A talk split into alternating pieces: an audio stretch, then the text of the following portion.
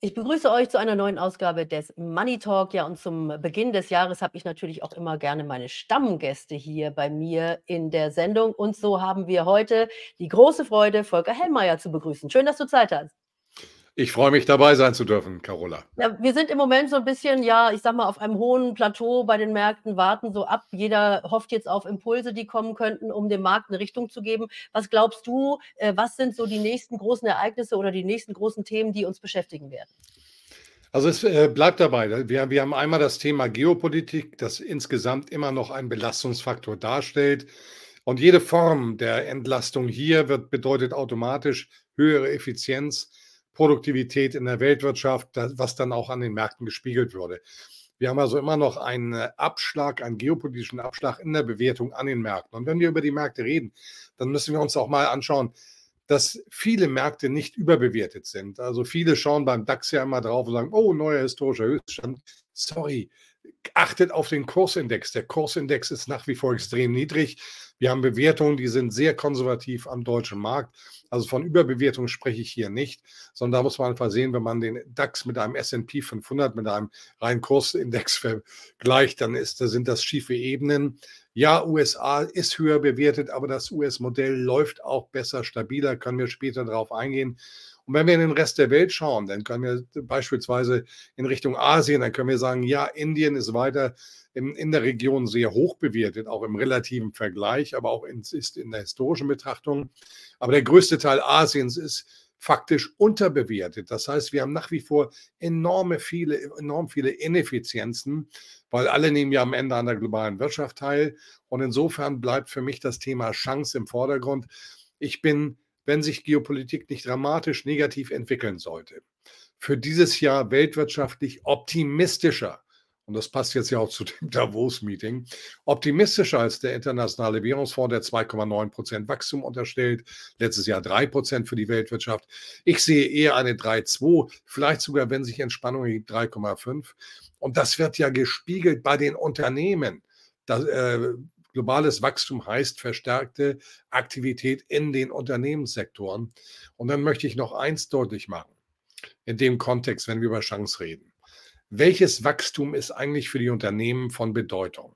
Das reale Wachstum, über das ich eben sprach, 2,9 Prozent IWF-Prognose, oder es ist das nominale Wachstum, also das Wachstum wirklich gemessen in Währung inklusive der Inflation. Und letzteres ist das Entscheidende. Das ist an sich die Größenordnung, die die Bilanzsummen, die in den Bilanzsummen gespiegelt wird. Und wenn wir uns mal die Inflationsprognose für das Jahr 2024 anschauen, wie der IWF, liegt die bei 5 Prozent. Dann liegen wir also bei einem nominalen Wachstum von 5 plus 2,9, 7,9 Prozent Wachstum in Währung, also in US-Dollar als Beispiel gemessen. Und das bleibt eine tolle Grundvoraussetzung auch in diesem Jahr für äh, eine gute Ertragslage in den Unternehmen. Und insofern ist die, die, die Grundausrichtung bei mir positiv, was den Jahresverlauf, was neue historische Höchstmarken dann auch in dem Performance Index DAX oder auch in anderen Indizes anbetrifft.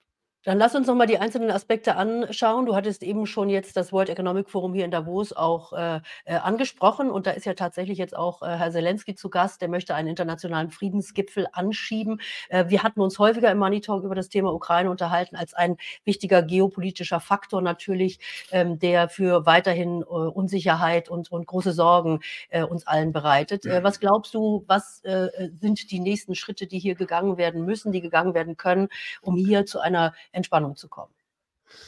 Also ich finde, es ist mal gut, dass wir das Thema Diplomatie jetzt äh, stärker in den Vordergrund rücken. Diplomatie muss aber alle, äh, alle Betroffenen am Ende auch beteiligen. Und das, was jetzt in Davos angedacht ist, ist im Grunde genommen etwas unter Exklusion Russlands. Das mag erstmal als erster Schritt sinnvoll sein, aber das Ganze lässt sich nur mit Russland, man will ja auch China reinbringen als Mediator, äh, und über China, über Drittländer darstellen. Ich sehe uns auf diesem Wege aufgrund des normativ-faktischen. Äh, mit der Neupositionierung in den USA, die sich dort ergibt, steht eins fest.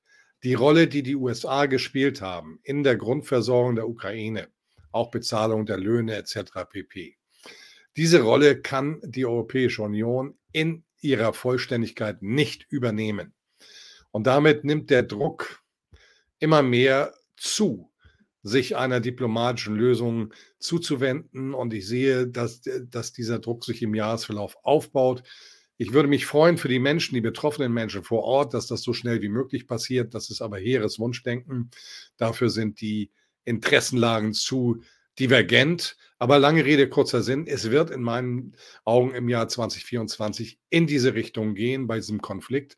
Und äh, ich, ich wünsche es mir auch, weil das, die übelste Politik, die es gibt, ist immer Kriegsführung. Allerdings, ähm, was wir in diesem Jahr natürlich auch haben, das sind Wahlen aller Orten. Ich sage mal, das äh, gipfelt nachher in der Präsidentenwahl in Amerika, aber wir haben natürlich auch in Deutschland Wahlen. Was glaubst du, welche Impulse gehen hier von den äh, einzelnen Regionen dann aus, auch für die Märkte? Lass mich mit der aktuellen Wahl in Taiwan beginnen. Ähm, wenn wir den Medienwald äh, lauschen, dann ist es erstmal die Bestätigung, DFP, die äh, alte Linie Taiwans wird voll, äh, weiter vollzogen. Dazu kann ich nur sagen, Vorsicht. Dieses Wahlergebnis hat zwei Beine. Das eine ist die Präsidentenwahl, da ist der DFP-Kandidat ähm, Lai gewählt worden, aber, und jetzt mit einer nicht absoluten Mehrheit, sondern das ist, er hat 40 Prozent bekommen. Bei der letzten Präsidentenwahl, Präsidentenwahl hatte die DFP-Kandidatin über 50 Prozent. Und äh, da sieht man schon, dass der, der Konsens in der Gesellschaft für diesen Politikansatz der DFP bröckelt. Noch deutlicher wird das Ganze dann bei den Parlamentswahlen. Dort haben, hat die DFP die Mehrheit, die sie zuvor hatte. Da gab es also die Präsidentschaft und Parlamentsmehrheit zugunsten der DFP. Die ist verloren. Die DFP hat jetzt 51 Mandate, die Kuomintang, die China-freundlicher sind, 52 äh, Mandate und die TVP acht Mandate. Und die sind auch China-freundlicher, nicht so weit wie die Kuomintang, aber immerhin. Und damit ergibt sich hier in meinen Augen auch eine Neuausrichtung, die moderater ausfallen wird in der Politikausrichtung als das, was wir die letzten Jahre seitens der taiwanesischen Regierung und des, des Präsidialamtes gesehen haben. Also auch da ein Stück weit tentativ Entspannung rein. Ja, und dann schauen, wie gesagt, dann haben wir noch das Thema jetzt Gaza-Krise. Äh, das ist sehr schwer einzuschätzen. Alle großen Teilnehmer bemühen sich, dass es ein regionaler Konflikt bleibt und das wünsche ich mir auch. Und ich wünsche mir, dass er so schnell wie möglich beendet wird. Nur da muss man sagen, Deutschland, Europa hat hier überhaupt keine Karten im Spiel. Das wird an anderen Orten entschieden und da sind unsere Besuche am Ende nicht lösungsförderlich, weil wir einfach irre irrelevant sind. Ich kann mir vorstellen, dass in diesem Jahr dann auch ein, äh, etwas passieren wird, was wir immer wieder an den Börsen natürlich auch feststellen. Politische Börsen haben kurze Beine. Wir werden also aus all diesen ganzen ähm, Themen, die wir dann in den Nachrichten hören und lesen, äh, werden wir ganz kurze Reaktionen an der Börse sehen. Und dann findet man sich im Grunde genommen ja auch mit den Dingen ab, also auch mit der Präsidentschaftswahl in Amerika möglicherweise, dass man sagt, also jetzt gehen wir wieder zur Tagesordnung über und die Wirtschaft muss weiterlaufen. Wo guckst du dir denn so neue Trends auch vielleicht in diesem Jahr an? Also hier in Davos äh, dreht sich im Moment alles natürlich um das neue Basis Buzzword AI und künstliche Intelligenz als neuen Treiber auch für wirtschaftliche Aktivität und wirtschaftliche Leistung. Also was schaust du dir da als Volkswirt an? Also ich schaue schon auf äh, KI auch. Für mich ist es der größte Gamechanger seit der Erfindung des Internets. Es wird massive Veränderungen in den Arbeitsabläufen der gesamten Weltwirtschaft zur Folge haben, weil es einfach ein Effizienztool ist, auf das man am Ende nicht verzichten kann. Und die Anwendungen werden sehr breit sein. Und das äh, hat übrigens einen deflationären Impuls. Denn damit ersetze ich Arbeitskräfte, die bisher beschäftigt sind. Und das äh, sollte man nicht unterschätzen. Aber das ist ein mittellangfristig wirkendes Tool in diese Richtung. Ich sehe enorme Wachstumschancen dort. Ich halte dieses äh, Segment äh, in der Weltwirtschaft für unverzichtbar in der Aufstellung in den Depots. Und äh, dann kann man sich aussuchen, ob, wo man dabei sein will, ob man bei den Unternehmen, die neue Technologien entwickeln, meistens riskanter, kleinere Unternehmen oder denen, die die großen Skaleneffekte damit haben, dann reden wir über die Microsofts, Googles etc. pp. dieser Welt, wo man sich dort aufstellen will. Aber künstliche Intelligenz bleibt ein Thema und natürlich auch die Regulierung der künstlichen Intelligenz. Das ist immer das Risiko dann für temporäre Rückschläge aber die temporären Rückschläge sind kein Trendwechsel. Das ist in meinen Augen in dem Sektor von hoher Bedeutung. Aber ich will noch mal die Frage vorher, die habe ich ja gar nicht richtig beantwortet, nach den Wahlen, die wir noch dieses Jahr haben, beantworten. Wenn wir Richtung USA schauen, dann verstetigt sich immer mehr die Wahrscheinlichkeit, dass Trump als Kandidat antreten kann. Und wenn wir die Meinungsumfragen mal nehmen und auch die Frustration in der US-Bevölkerung mit der beiden Administration, dann ist die Wahrscheinlichkeit groß, dass wir am, äh, im November hier mit einer neuen politischen Konstellation in den USA konfrontiert sein werden. Ich wünsche der Politik, dass sie sich darauf professionell vorbereitet und dass man nicht Symbolpolitik betreibt, sondern eine Politik, die pragmatisch ist. Denn Symbolpolitik nützt meistens nicht den eigenen Interessen, sondern nur der eigenen Person in der Selbstdarstellung. Das ist der eine Punkt. Der zweite Punkt, ich glaube auch, dass es in Europa nach den Europawahlen drastische Veränderungen geben wird, weil das Europäische Parlament wird zwar als Plapperbude immer wieder ähm, thematisiert, das ist es heute aber bei weitem nicht mehr so. Äh, die Macht des Parlaments hat sich deutlich gegenüber den letzten 10, 20 Jahren erhöht. Und auch hier sind gewisse Neuausrichtungen mit hoher Wahrscheinlichkeit gegeben. Das heißt, die Agenten jetzt schon erkennbar bei COP28 verändern sich ein Stück weit. Das heißt, eine ähm, pra pragmatischere Herangehensweisen, die stärker auch die Interessen der nationalen Bevölkerung äh, berücksichtigen, werden in meinen Augen Raum greifen. Das ist das, was rauskommt, was wir aus den aktuellen Umfragen sehen können. Auch übrigens aus den Wahlumfragen in Deutschland. Das, was wir erleben, ist prekär. Wenn eine Regierung noch Zustimmungswerte von 17 Prozent hat, dann zeigt das einfach, dass äh, die Menschen, die Unternehmen, die Wirtschaftsobjekte den Eindruck haben, dass hier nicht Politik für sie gemacht wird, sondern gegen sie gemacht wird. Und äh, ich spreche im Moment von einem Eindruck.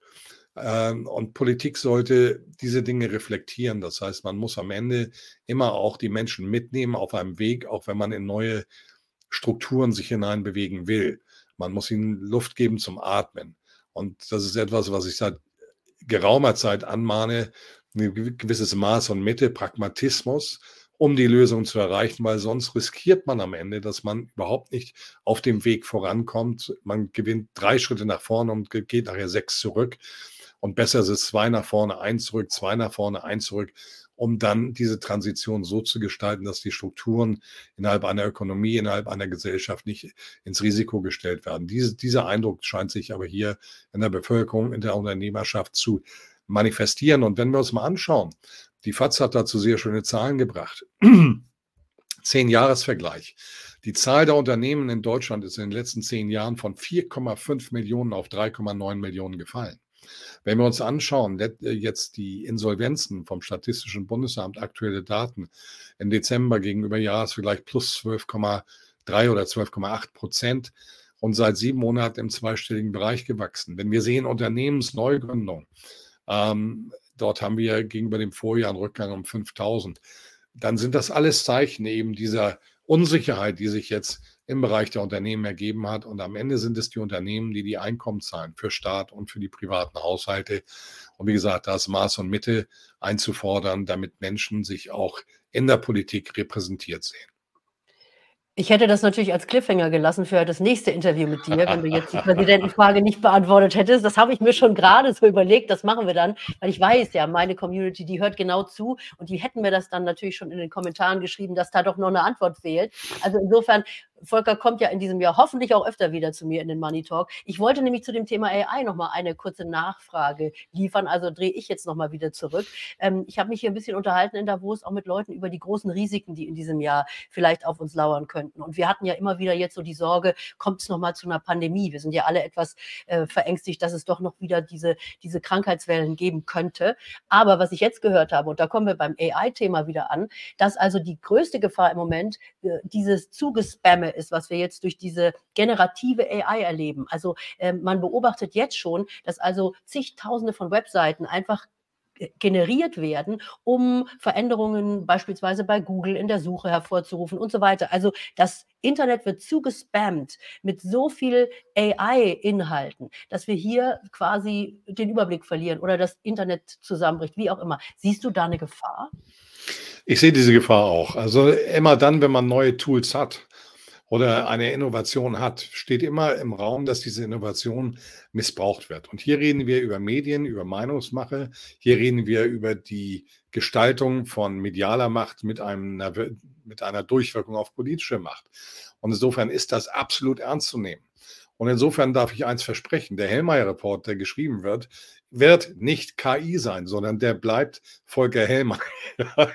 Und vielleicht ist das auch etwas, äh, was man sich äh, einfach als Lehrstunde nochmal, ich kann nicht sagen, dass es gut gehen wird mit KI jetzt, wie du das dargestellt hast. Dieses Risiko steht im Raum. Aber vielleicht ist es dann auch ganz gut, dass die, die sagen, okay, wir nehmen KI höchstens für die Zulieferung von bestimmten Wirtschaftsdaten, die unbestechlich sind, etc. pp., um da Effizienz zu erhöhen.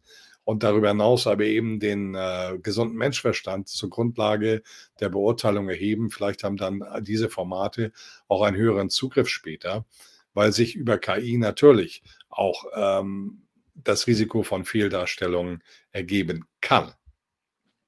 Ja, also, das ist auf jeden Fall, äh, ein ein spannender Aspekt, den wir weiter beobachten sollten. Also, ich sehe das schon in vielerlei Hinsicht, dass hier also sehr viel generiert wird und plötzlich auf einigen, äh, Seiten, also gerade auch was unsere Finanzthemen angeht, da also zig Seiten auch bei Instagram und überall reinfließen, die einfach nur noch, äh, automatisiert produziert worden sind, wo also auch keine Menschen mehr dahinter sitzen. Ich glaube, das müssen wir in diesem Jahr beobachten. Volker, ich danke dir erstmal, dass du da warst mit einem Rundumschlag und, äh, wir sehen uns dann ganz bald wieder hier im Money Talk. Erstmal für heute vielen Dank. Wenn ihr es erste Mal dabei seid, lasst mir ein Abo da. Ihr wisst ja, das ist hier die Währung bei YouTube und wir sehen uns dann im nächsten Money Talk wieder. Kommt auf meinem Kanal vorbei und bestellt euch natürlich den Hellmeier Report. Bis dann. Ich danke dir, Volker. Bye bye. Immer gerne, Carola. Mach's gut. Ciao.